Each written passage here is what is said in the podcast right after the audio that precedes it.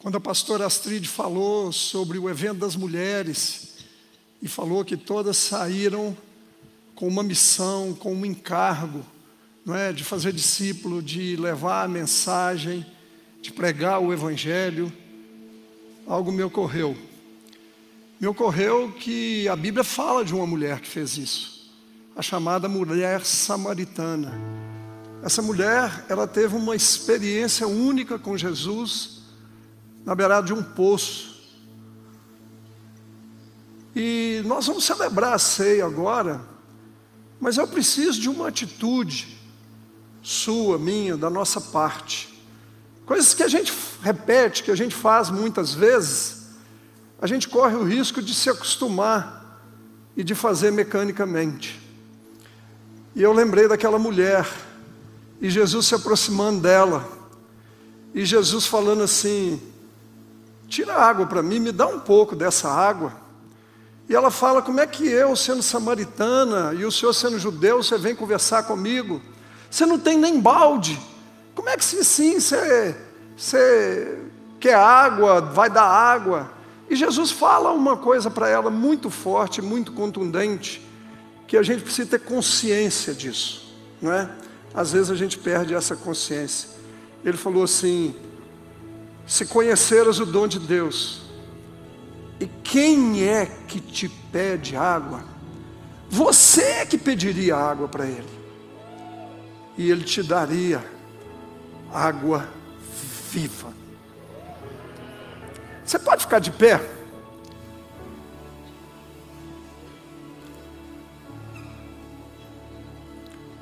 Para você pensar um pouquinho. E antes da ceia nós vamos ter um louvor. Mas eu queria ministrar algo ao seu coração. Talvez você esteja aqui nesse ambiente e você ainda não percebeu, não teve consciência, não atinou quem é que está aqui. Você não veio ouvir homens falar, mas você veio nessa manhã para, assim como aquela mulher samaritana, ter uma experiência, um encontro com Jesus. E ele está dizendo assim: é, se você soubesse, quem é que te fala? Quem é que está aqui conversando com você? Você que pediria água. Nós não podemos participar de um momento desse mecanicamente sem ter consciência do que nós estamos fazendo e sem ter consciência de que nós podemos ter uma experiência profunda e íntima com Deus agora. Jesus está nesse ambiente, ele quer dar água viva. É, é, esse não é um ambiente qualquer, não é um ambiente de entretenimento, não é um ambiente bonito para ser transmitido online. Você em casa, receba aí também essa palavra. Esse é um ambiente de encontro com Deus. Esse é um ambiente de ser tocado e de receber água viva. Jesus falou assim: quem bebe da água que eu dou, nunca mais terá sede. Jesus tem dessa água para nós aqui nessa manhã, amém? Você quer dessa água, amém? Amém. Mais na frente ela fala assim: Ah, eu sei que um dia o Messias virá. E Jesus vira para ela e fala assim: Ô, ô, ô, ô, ô, Percebe aí, oh, enxerga aí, oh, oh, sou eu, sou eu que falo contigo. Eu sou o Messias, eu sou aquele que deveria ver. É, eu sou. Foi isso que ele disse. Nós cantamos aqui agora. Olha quão lindo esse nome é. Você sabia que Jesus tem um nome que é sobre todo nome? Que diante do nome de Jesus se dobra todo joelho nos céus, na terra e debaixo da terra, e toda língua confessa que Ele é o Senhor. Diga assim: Ele é o Senhor. Ele está aqui nesse ambiente, Ele é o Senhor. Ele tem água viva para nós.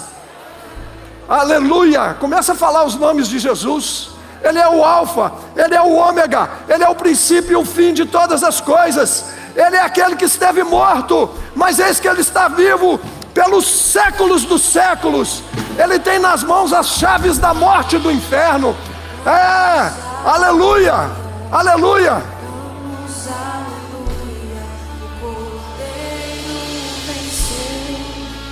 Cantamos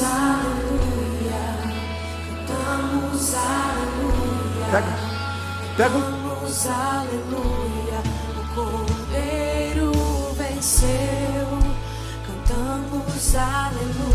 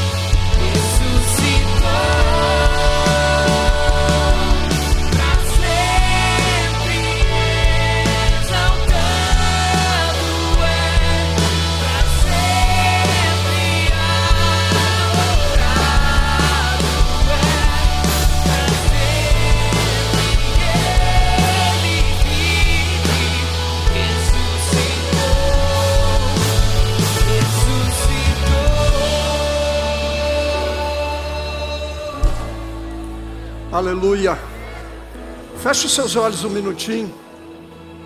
Glorifica, glorifica. Paulo falou que quando a gente se reúne para celebrar a ceia, a gente anuncia a morte do Senhor até que ele venha. Então, num momento como esse, nós estamos dizendo que Jesus morreu numa cruz, derramou seu sangue, aleluia, para remissão dos pecados, aleluia, perdão dos pecados, dando para nós a salvação. Mas se ele vai voltar, é porque, apesar de ter morrido, ele ressuscitou. Ele está vivo, aleluia, aleluia. E um dia ele voltará para buscar a sua igreja, aleluia. Dá glória a Deus, querido, dá glória a Deus, dá glória a Deus. Vamos aplaudir aquele que tem um nome que é sobre todo nome. Aplauda, aplauda, aplauda, pois ele é digno. Aplauda, pois ele é digno. Ele é digno. Ele é digno.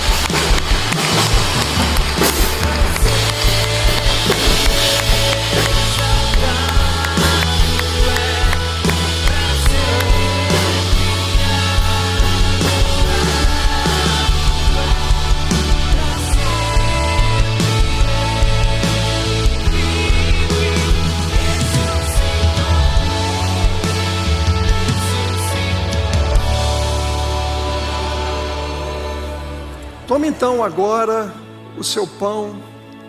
Se você por acaso ainda não pegou, você em casa,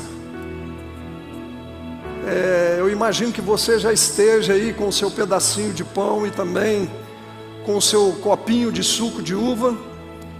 Então, com cuidado, quem está aqui, para não cair, tire aí o seu pão, tome na mão e lembre-se que Paulo falou, né?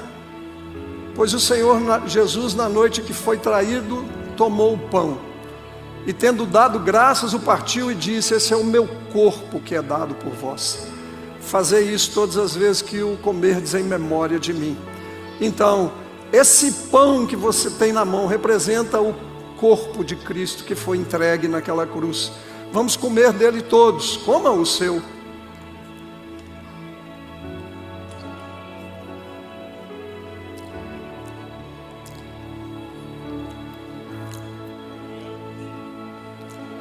E agora, com cuidado, tira aí a tampinha do seu copinho de suco de uva. Você em casa, pegue aí o seu copo agora, que tem um suco de uva, muito próprio para representar o sangue de Jesus, não é? Não tem fermento, não tem álcool, não fermentou, muito próprio para representar o sangue de Jesus. E Paulo fala por semelhante modo, depois de haver ceado, não é? tomou o cálice, dizendo: Esse cálice representa a nova aliança no meu sangue. Fazer isso todas as vezes que o beberdes em memória de mim. Esse suco de uva que você tem na mão representa a aliança. Você tem uma aliança com Jesus, filho? Quem tem uma aliança com Jesus, fala amém. Amém. amém. Glória a Deus. Então, vamos tomar dele todos.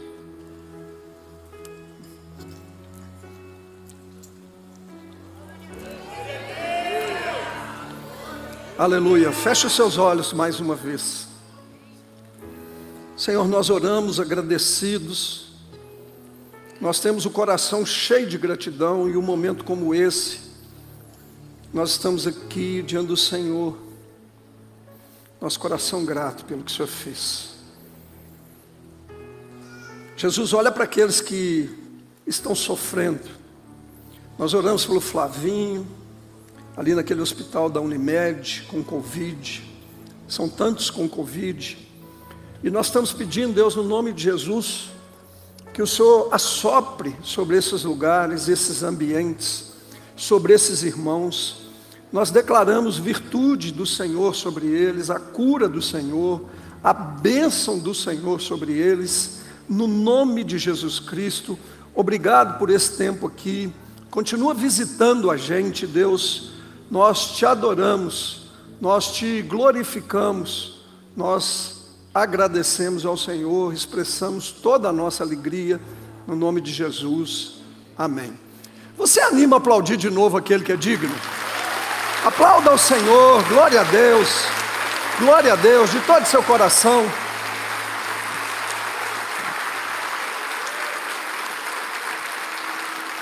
Aleluia. Você pode se sentar. Bom dia você, a paz do Senhor esteja sobre a sua vida, amém? amém.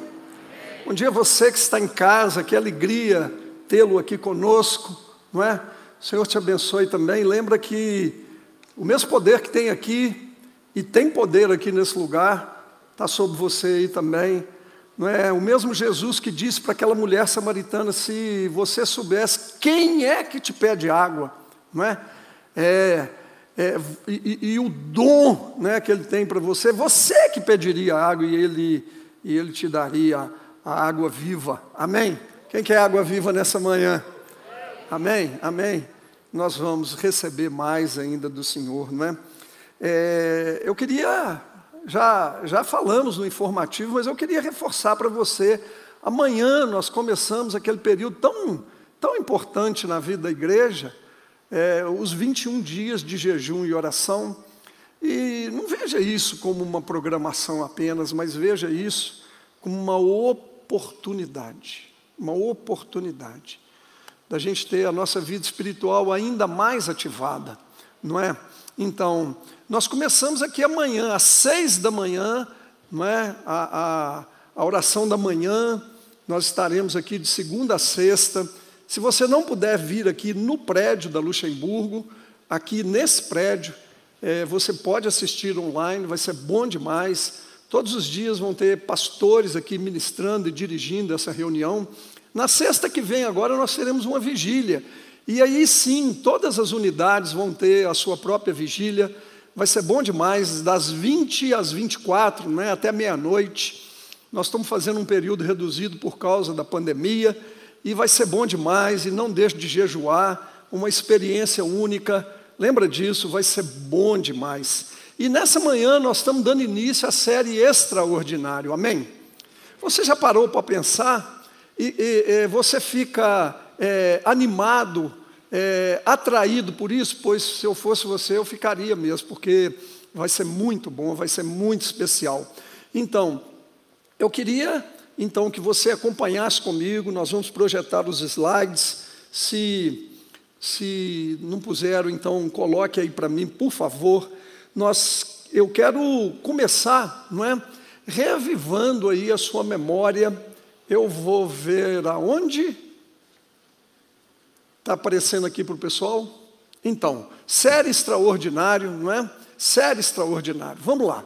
Então, eu quero começar lembrando vocês da série que nós fizemos em janeiro. Nós começamos esse ano ativando não é, a nossa vida espiritual. Lembra da vela acesa? A vela apagada, ela não cumpre o seu propósito. Ali tem combustível, ela tem todas as condições para poder cumprir o seu propósito, mas ela precisa ser ativada. Alguém precisa pegar uma chama, um palito de fósforo aceso, chegar para que aquela vela possa brilhar. Assim, nós, como crentes, não podemos ser velas acesas. E, e no mês de janeiro, nós somos desafiados né, a ativar a nossa vida devocional no secreto com Deus. Você se lembra? Nós fomos desafiados a ativar a nossa vida de adoração. Adoração é algo maravilhoso, não é algo maravilhoso. Adoração não é só cantar. Adoração atrai a presença de Deus e eu, você já sabe, eu não vou ficar falando sobre isso aqui. Nós fomos no terceiro domingo desafiados a nos consagrar, não é? Aí além, consagração fala de ir além, da gente sair do médio, da gente sair do, do normalzinho, do mediano, daquilo que todo mundo faz, não é? Ir além. E na quarta semana a gente falou de ativar a nossa fé, porque sem fé é impossível agradar a Deus, e a vitória que vence o mundo é a nossa fé. E no último domingo, na quinta semana, nós fomos desafiados a ativar a nossa área de serviço sabendo que há o Espírito de Deus que nos capacita. Amém? Nós queremos meio que dar continuidade para isso. Nós queremos falar durante esses três domingos aqui de março, que antecedem a nossa conferência de avivamento, sobre viver uma vida extraordinária. E eu queria então hoje começar a dizer para você: você é destinado a viver o extraordinário. É, essa, essa palavra ela choca você, você que está em casa, quando você recebe uma palavra como essa, você fica chocado, o que, que vem no seu coração? Pois é, é, é, eu, eu queria falar que você, filho, você que está aqui, você que está em casa, não é? Deus destinou você a viver uma vida extraordinária. É, obrigado por uns dois ou três que falaram amém, né? Me deu uma animada muito grande. É, vamos fazer uma oração? Vamos fazer uma oração? Você está disposto a ouvir sobre isso? Você está animado mesmo? Então, então feche os seus olhos e fale com Deus e peça a Ele, e fala, Deus, no nome de Jesus, nós estamos orando aqui, deixa a Tua palavra entrar no nosso coração, deixa a gente ser ativado, a gente ser tocado, visitado, dá água viva para nós, Pai. No nome de Jesus, manifesta o Teu poder aqui, no nome de Jesus eu peço ao Senhor, amém e amém. Você diz amém, querido? Então, olha o que, que o texto bíblico fala que eu quero usar como um dos textos nessa mensagem. Né? Lá em Atos 19, no versículo 11, está é, é, tá, tá, tá dizendo assim para nós: Deus, diga assim, Deus. Então, só, só, só se lembrar que é Deus, tá? Então, o texto está dizendo assim: Deus fazia milagres extraordinários por meio de Paulo. Presta atenção, talvez você não tenha atinado ainda. Deus, através de Paulo, por meio de Paulo, da vida de Paulo, ele fazia milagres extraordinários. Esse texto foi escrito, Atos 19 fala da terceira viagem missionária de Paulo, quando ele está em Éfeso. E algo extraordinário aconteceu em Éfeso. O, o, os teólogos dizem que Éfeso de, deveria ter por volta de 200 mil habitantes naquela época. E em torno da metade daquela cidade, 100 mil habitantes se converteram ao Senhor por causa do ministério do Paulo. Depois você lê Atos 19, você vai ver que coisas extraordinárias aconteceram ali.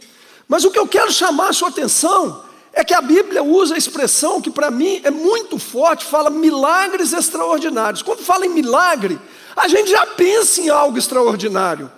Milagre é aquilo que não é natural. Mas a Bíblia usa a expressão milagres extraordinários. E se a gente ler lá, a gente vai ficar mesmo assim impressionado com isso, né? Que coisa impressionante aconteceu ali em Éfeso. Milagres extraordinários. Você sabia que a gente pode viver isso também? Amém? Amém. Obrigado pelos dois ou três que disseram amém, não é? Então, Alguns anos depois, quando a igreja já estava constituída, Paulo escreve para aquela igreja, não é? É, é, é? a carta aos Efésios, que é a que nós estamos lendo agora no mês de março. E no comecinho da carta, lá no capítulo 1, e eu quero falar algumas coisas do capítulo 1 para você, ele, ele, ele faz uma introdução que é muito forte. Muito forte. Ele depois de saudar, ele já começa de cara assim, né?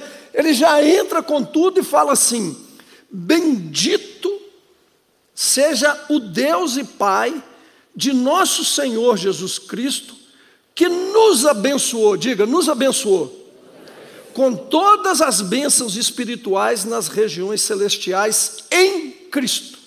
Essa declaração ela é muito poderosa e às vezes a gente passa de liso, a gente não percebe, não é? Que, que Paulo está dando uma ideia aqui de que o quanto, né, de tudo que nós somos e tudo que nós temos em Cristo Jesus, não é? Nós nos tornamos, pelas essas bênçãos espirituais, aptos para viver o, o mundo espiritual. O mundo espiritual ele é descortinado diante de nós. Essas bênçãos, elas vêm porque nós estamos em Cristo. Ele fala isso aí para nós. Ele usa a palavra todas. Eu demorei muitos anos, fiz é, colegial, é, graduação, pós-graduação, mestrado, doutorado, MBA, para descobrir uma coisa, sabe o que foi? Não foi fácil. Que a palavra todas significa todas. Significa todas. O texto que eu li aqui para você, ele fala assim: todas as bênçãos espirituais. É, essa palavra toda no original dá a ideia de plenitude, de tudo, de totalidade, ou seja, ele nos abençoou com tudo o que nós precisamos, amém? É, é, é, e olha que ele usa o verbo no passado, ele nos abençoou, é, é, já está abençoado, filho, é passado, né? E Paulo então começa a falar, ele começa a descrever muito sobre isso, e eu vou falar algumas coisas aqui sobre você. Que bênçãos são essas? O que, que Deus fez? Não é? Então, ele fala, por exemplo, no primeiro aí, que nós somos, nós somos santos e adotados como filhos. Está lá nos versículos 4 e 5 do capítulo 1. Não vou ler aqui para você agora. Mas pensa nisso, nós somos santos e adotados como filhos. Filho, você já é santo. Você já ouviu falar do Santo Magide? Pois é, Santo Magide existe. Apesar de você achar que não, mas existe. Porque ele é especial? Não! Porque um dia ele foi separado por Deus, como você foi separado. A palavra santo significa separado. Deus nos separou, nos santificou para sermos seu povo. É, a Bíblia fala que nós somos nação santa, raça eleita, sacerdócio real, povo de propriedade exclusiva de Deus, chamado para anunciar é, as boas obras daquele que nos chamou das trevas para a luz, aleluia.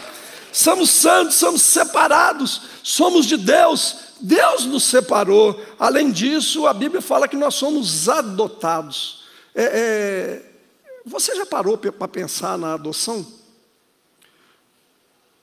Quem tem filho aqui sabe que você desejou ter filho, você se preparou para isso, mas você não escolheu nada dele. Você não escolheu a cor do cabelo, a cor dos olhos, se era homem, se era mulher, você não escolheu nada. Mas quando a gente adota, sabia que você escolhe? Sabia que você olha antes e você decide se você quer ou não? Você que está em casa, por favor, entenda isso. Deus nos adotou. Ele olhou para você, ele amou você e ele falou: Eu quero. E trouxe você assim do jeitinho que você é para onde? Para a família dele. Você não é de uma família qualquer. Entenda isso, por favor. Você faz parte da família real. Nós estamos assentados em lugares celestiais em Cristo Jesus. Não deixe o inimigo roubar isso de você, filho. Entenda isso. No tempo de Paulo, quando as pessoas eram adotadas, toda ligação que existia com a família antiga acabava. Até se tivesse dívida, acabava. Era uma nova vida, uma nova família, um novo tempo. Entendeu? Diga amém. Tá bom demais, você já entendeu tudo. A, a, a Bíblia fala também, Paulo, nessa carta, no primeiro capítulo, ele fala da redenção por meio do seu sangue, o perdão dos pecados. A gente às vezes não entende isso. Redenção significa resgate, resgatar. E se usa para quando se pagava um resgate por um prisioneiro de guerra, por um escravo, um homem que tinha uma pena de morte. Alguém podia ir pagar o resgate. Foi isso que Jesus fez por nós. Ele pagou o preço e propiciou para nós a redenção. Nós acabamos de celebrar ali a ceia que fala do sangue que foi derramado, do preço que foi pago para que a gente saísse da escravidão, saísse da morte e fizéssemos agora parte da família de Deus. Amém? Você diz amém, querido?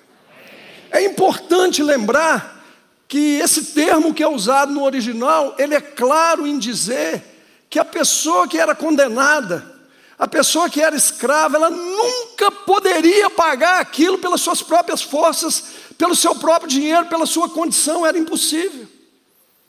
Por isso que a Bíblia fala que o preço, de, que a alma de uma pessoa não tem preço. Por isso que Jesus veio e deu né, a sua vida. A redenção vem por causa do perdão dos pecados. Jesus perdoou os nossos pecados. A Bíblia diz que o salário do pecado é a morte mas o dom gratuito de Deus é a vida eterna, amém? Amém. Você diz amém? Então, olha as coisas que Paulo está falando para aquela igreja. Ele fala mais, depois ele fala, não é? Do mistério da sua vontade. Vamos entrar no mistério, irmão, amém? Você gosta um mistério? Vamos, gente, anima aí o pregador, não é? Mistério, a, a palavra aqui, mistério, dá a ideia de que algo era escondido, mas agora foi exposto, foi revelado. Deixou de ser mistério, irmão, não é? Deus revelou em Cristo Jesus toda a sua vontade, todos os seus planos para a humanidade, todo o plano que Ele tem para a sua vida, não é? Todo o seu propósito eterno e você está incluído no propósito eterno de Deus, amém? Sabe uma das coisas que mais me atraiu para o Evangelho? Deixa eu dizer para você, sabe o que foi? Entender que Deus tinha um propósito para a minha vida. Meu maior problema é que eu tinha uma vida até boa. Eu jogava bola, eu jogava na seleção, eu era formado em engenharia, tinha bom salário, mas eu tinha uma vida tão vazia, mas tão vazia, porque eu não tinha propósito. Entender que Deus tinha um propósito para mim foi transformador, foi libertador. Paulo está dizendo que em Cristo Jesus essa vontade de Deus foi revelada. Deus está nos chamando para uma vida extraordinária, uma vida que vale a pena. Gente, a melhor coisa do mundo que tem é ser crente. A melhor coisa que tem no mundo é ser crente, é andar com Jesus, é entender o propósito que Ele tem para as nossas vidas, amém? Diz amém, querido? Paulo fala também de ser, né, uma das bênçãos é que nós somos selados com o espírito da promessa. Selado. Nós temos um selo. Tudo, gente, está no passado. Nós não vamos ser selados, nós fomos já selados. Naquele tempo, quando alguém queria mandar uma carta, alguma coisa de valor, ele colocava um selo. Aquele selo garantia que, a, que ia chegar ao remetente é, é, de, de uma maneira segura, não ia ser violado, não ia ser mexido. Era o selo. O selo indicava de onde procedia aquele pacote, aquela carta, aquela correspondência que ia. O selo do Espírito Santo sobre nós garante de onde nós somos, garante a quem nós pertencemos, a nossa origem, a nossa origem é celestial. Nós somos da família real, amém?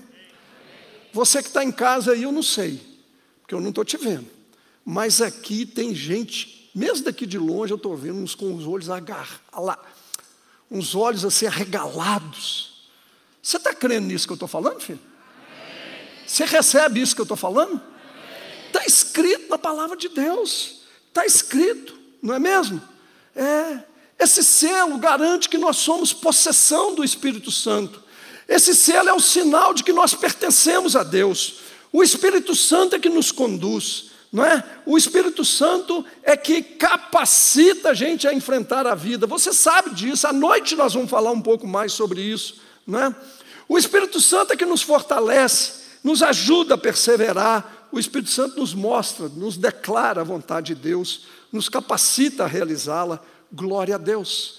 Paulo fala também que o Espírito Santo é o penhor da nossa herança. É, é, na NVI fala a garantia da nossa herança, não é? é? Penhor naquela época a pessoa pagava uma parte de algo que ela compraria como uma garantia que depois ela daria o resto, o restante. a morada do Espírito em nós, o selo do Espírito em nós é a garantia, amém? É a garantia de Deus para nós, de que um dia estaremos para sempre com Ele, amém? Ah, um dia entraremos na plena bem-aventurança de Deus, você diz amém?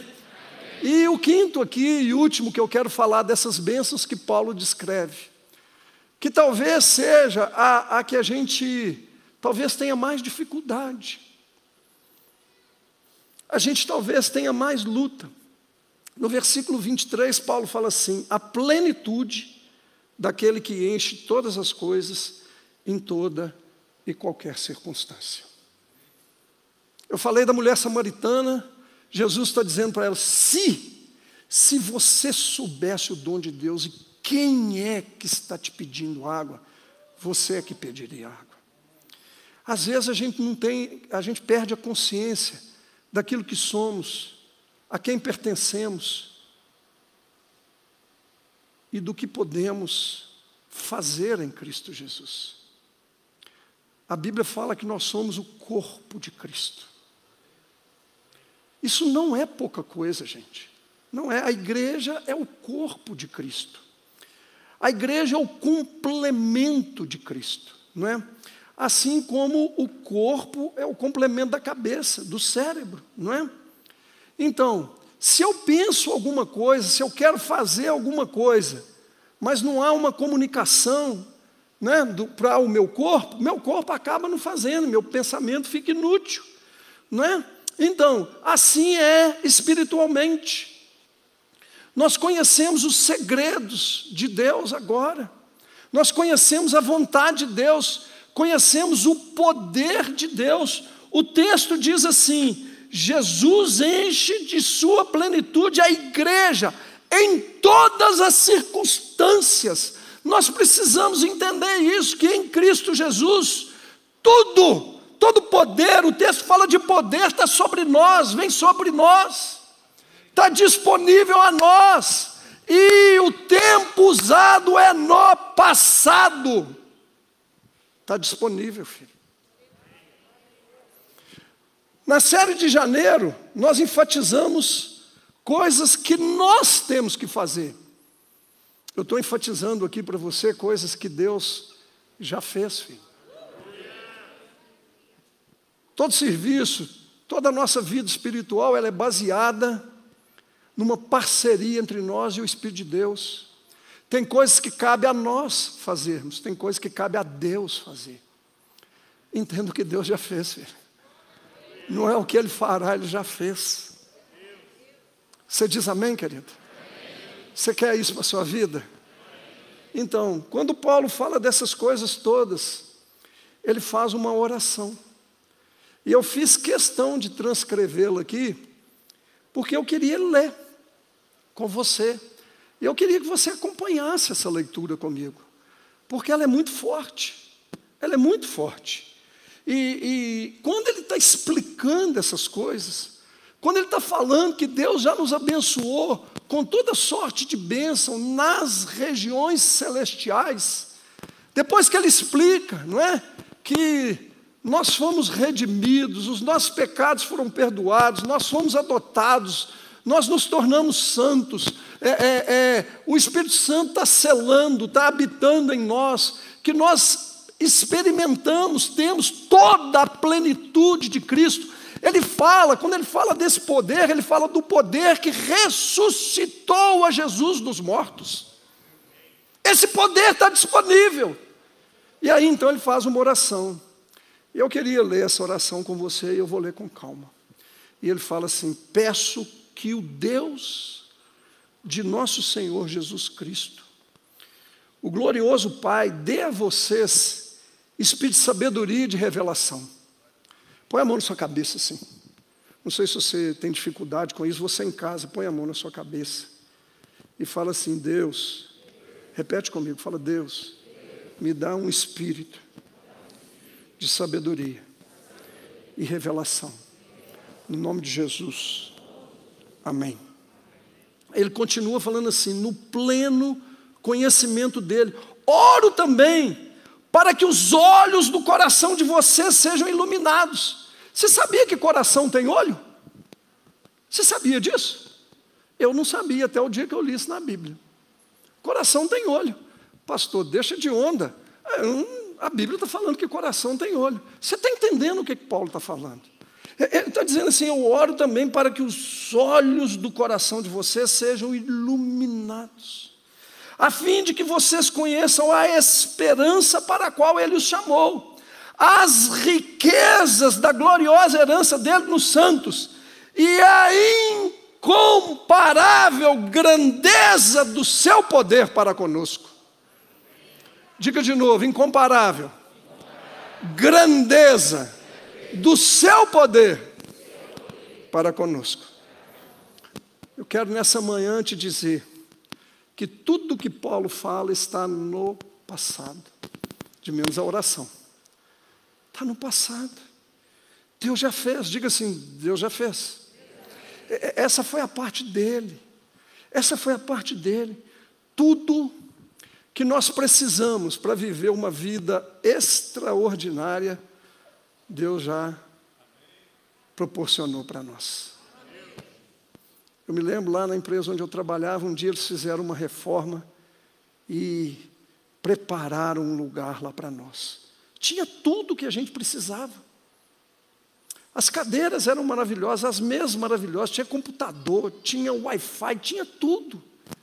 Você só chegava e trabalhava, por quê? Porque tudo estava ali. Jesus já proporcionou tudo para nós. Paulo está dizendo isso para nós, para a gente poder viver uma vida extraordinária. Lembra você, há coisas que cabem a Deus fazer, há coisas que cabem a nós fazermos. Amém? Então, deixa eu falar uma coisa para você. Eu vou falar para você de um filme infantil que eu devo ter assistido assim, vou confessar aqui baixinho, com certeza mais de dez vezes, né? Então você pensa assim, mas pastor, você assistindo uma comédia infantil? É, porque quando esse filme foi lançado, a Dani era pequenininha. E ela amava. Ela já deve ter assistido umas 50, não é?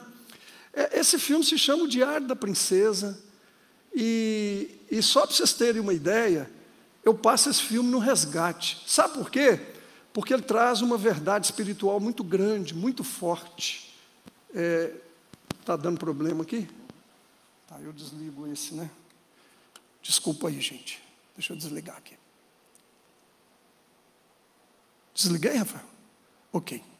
Então, esse filme, vou contar ele aqui rapidinho, porque eu quero usar um princípio que está nele, para a gente poder entender. E aí nós vamos orar. Esse filme trata de uma adolescente de 15 anos, é, é aquela menina toda descabelada ali, né? É, é a descabelada do lado esquerdo, do lado direito.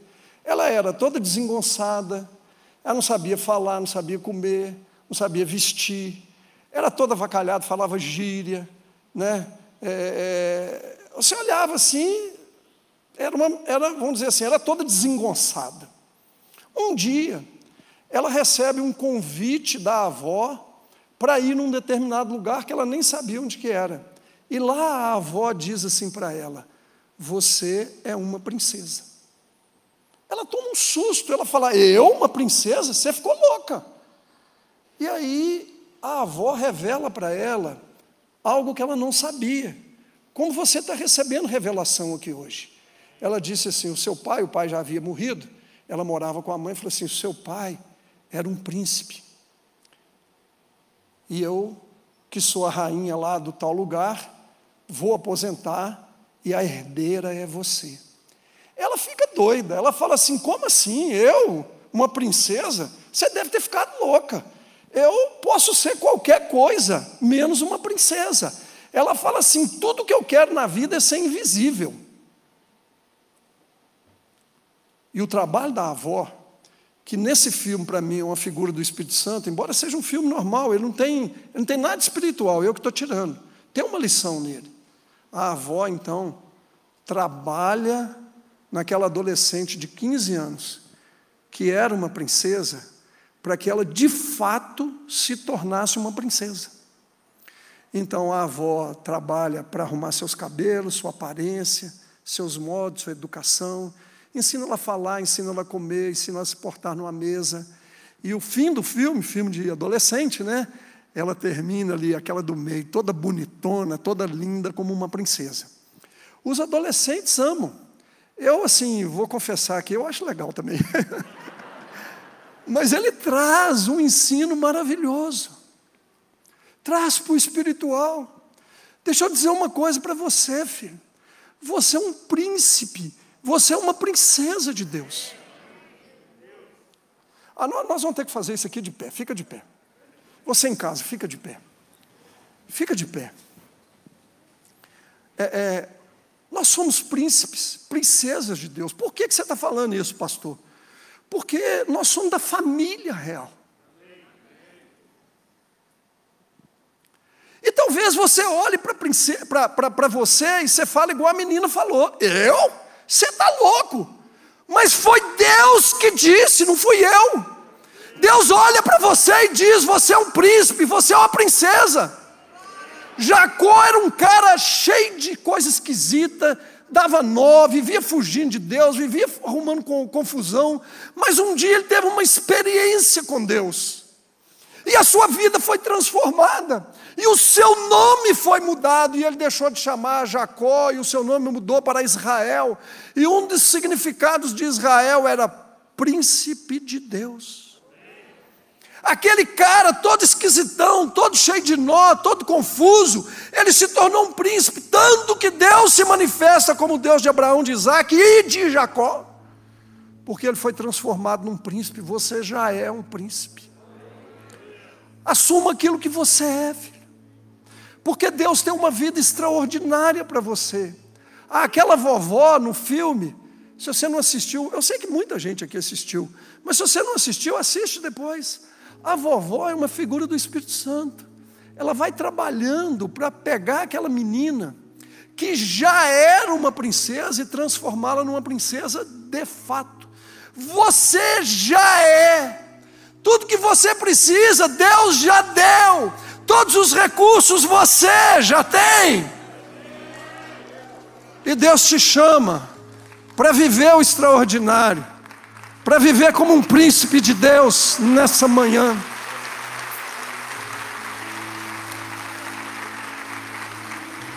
Assuma aquilo que você é.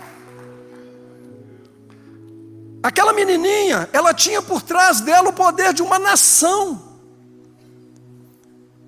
Você faz parte de uma nação, de um reino que não é desse mundo, mas um reino cheio de poder. Você não é uma pessoa qualquer, você é santo. Não porque você é especial, mas porque você foi separado e adotado por Deus. Você quer viver uma vida extraordinária, filho? Você quer viver? Quando eu falo isso, uns dois ou três só falam amém. Você tem medo disso, filho? Você tem medo dessas coisas? Pode vir, gente. Pode vir. Deixa eu dizer para você, sabe como? Como essa mensagem se chama destinados a viver o extraordinário. Paulo viveu isso. Por isso ele escreve aquela carta para os de Éfeso. Sabe por quê? Ele fala: nós somos destinados. Deus, quando te salvou, Ele te destinou para isso. Não fuja. Não fuja. Pastor, já tem mais de 60. Eu também, tá? Eu também, filho. E eu estou assim, igual menino, igual adolescente, achando que eu vou viver os meus melhores anos daqui para frente. Pastor, eu sou muito novo ainda. Não importa, filho. Não importa. Não importa, não é? É, é, é, isso só significa que você vai ter muito mais tempo do que eu para viver uma vida extraordinária. O Espírito Santo quer nos visitar aqui agora. Você foi destinado para viver uma vida extraordinária. Sabe, geralmente o nosso ambiente, infelizmente, é um ambiente de muito medo. E às vezes é até normal. Porque quando Moisés estava diante do mar vermelho, você concorda comigo que Moisés viveu uma vida extraordinária? Sim ou não, gente? Mas quando ele estava diante do mar vermelho, ele vacilou e ele falou: Deus, o que, que eu vou fazer? E Deus falou: Não temas. Josué não teve uma vida extraordinária? Teve. Mas quando ele estava diante de Jericó e quando ele assumiu o lugar de Moisés, Deus falou com ele: Não temas. Daniel, um homem extraordinário, quando estava orando na beirada do rio, o anjo veio e tocou nele e falou: Não temas. E os discípulos no mar, não é? A ponto de naufragar, Jesus vem andando sobre as águas e diz: Não temas. E João, na ilha de Pátimos, quando recebe uma revelação, Deus diz para ele: Não temas. E Deus está dizendo para você: Não temas, eu tenho uma vida extraordinária para você. Tem uma vida extraordinária. Então eu vou pedir uma coisa: eles vão ministrar. Você que está em casa, daqui a pouco nós vamos orar. Mas eu queria, eu queria, tira a mão do bolso agora, é, descruza os seus braços e começa a receber.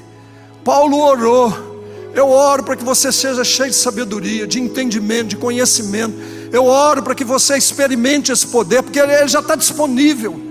Paulo está orando para que aquilo que já foi feito por Deus a gente possa tomar posse dela, daquilo que Deus já fez por nós. Então, enquanto eles ministrem, eles ministram, deixa o Espírito Santo ir trabalhando no seu coração. Vai aí, gente, vai.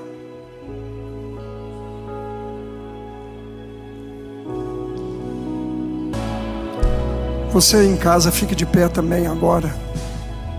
Feche seus olhos mais uma vez.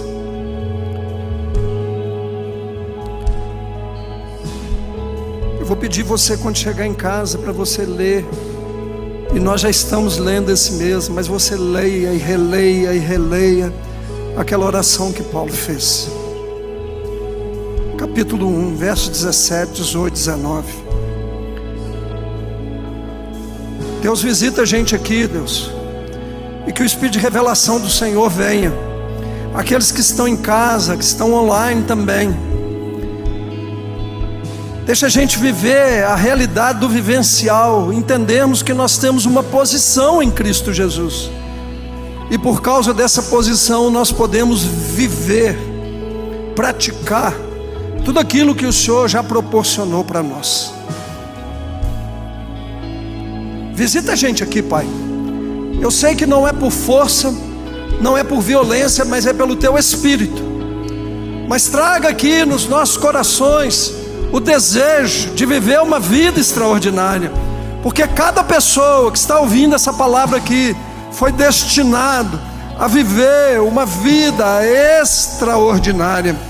A tua palavra diz que Paulo é, fazia milagres extraordinários, mas ele fazia esses milagres pelo Senhor.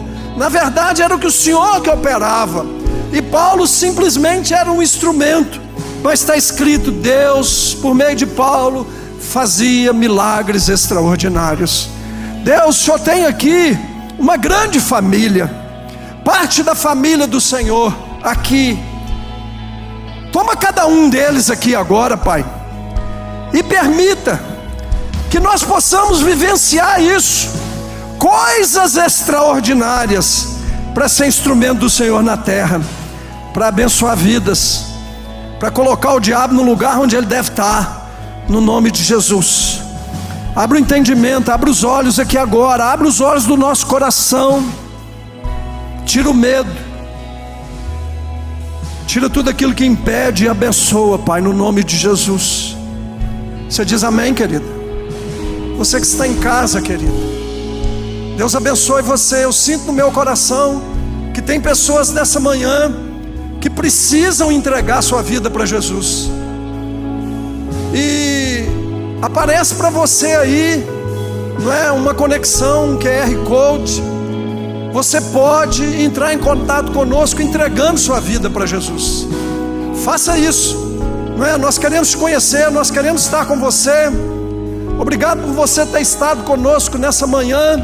E lembra disso. Deus tem uma vida extraordinária para você. Receba a bênção de Deus aí no nome de Jesus. Amém. Amém. Quero ainda. Quero ainda fazer um apelo. Eu sinto que muitas vezes nós precisamos dar um passo. Eu queria nessa manhã, por que, que a gente faz apelo em culto? O apelo é uma oportunidade. É, é, vou contar um caso aqui, agora que já Posso gastar aqui uns minutinhos mais com você? Amém?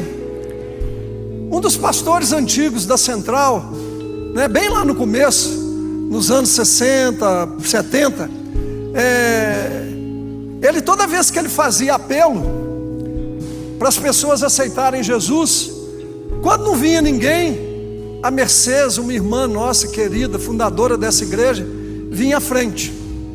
E ela fez isso por várias vezes. E um dia ele a chamou no particular e falou: Mercedes, por que, que toda vez que eu faço apelo para as pessoas aceitarem Jesus, quando não vem ninguém, você vem à frente? Não precisa vir, você já aceitou Jesus, você já é crente, não precisa. Ela falou assim, pastor, vou confessar para você porque que eu venho.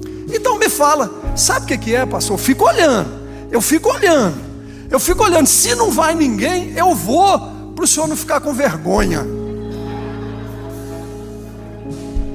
Olha né, a ideia dela. A gente não faz apelo, não é para ver número de pessoas, não é para agradar o pastor.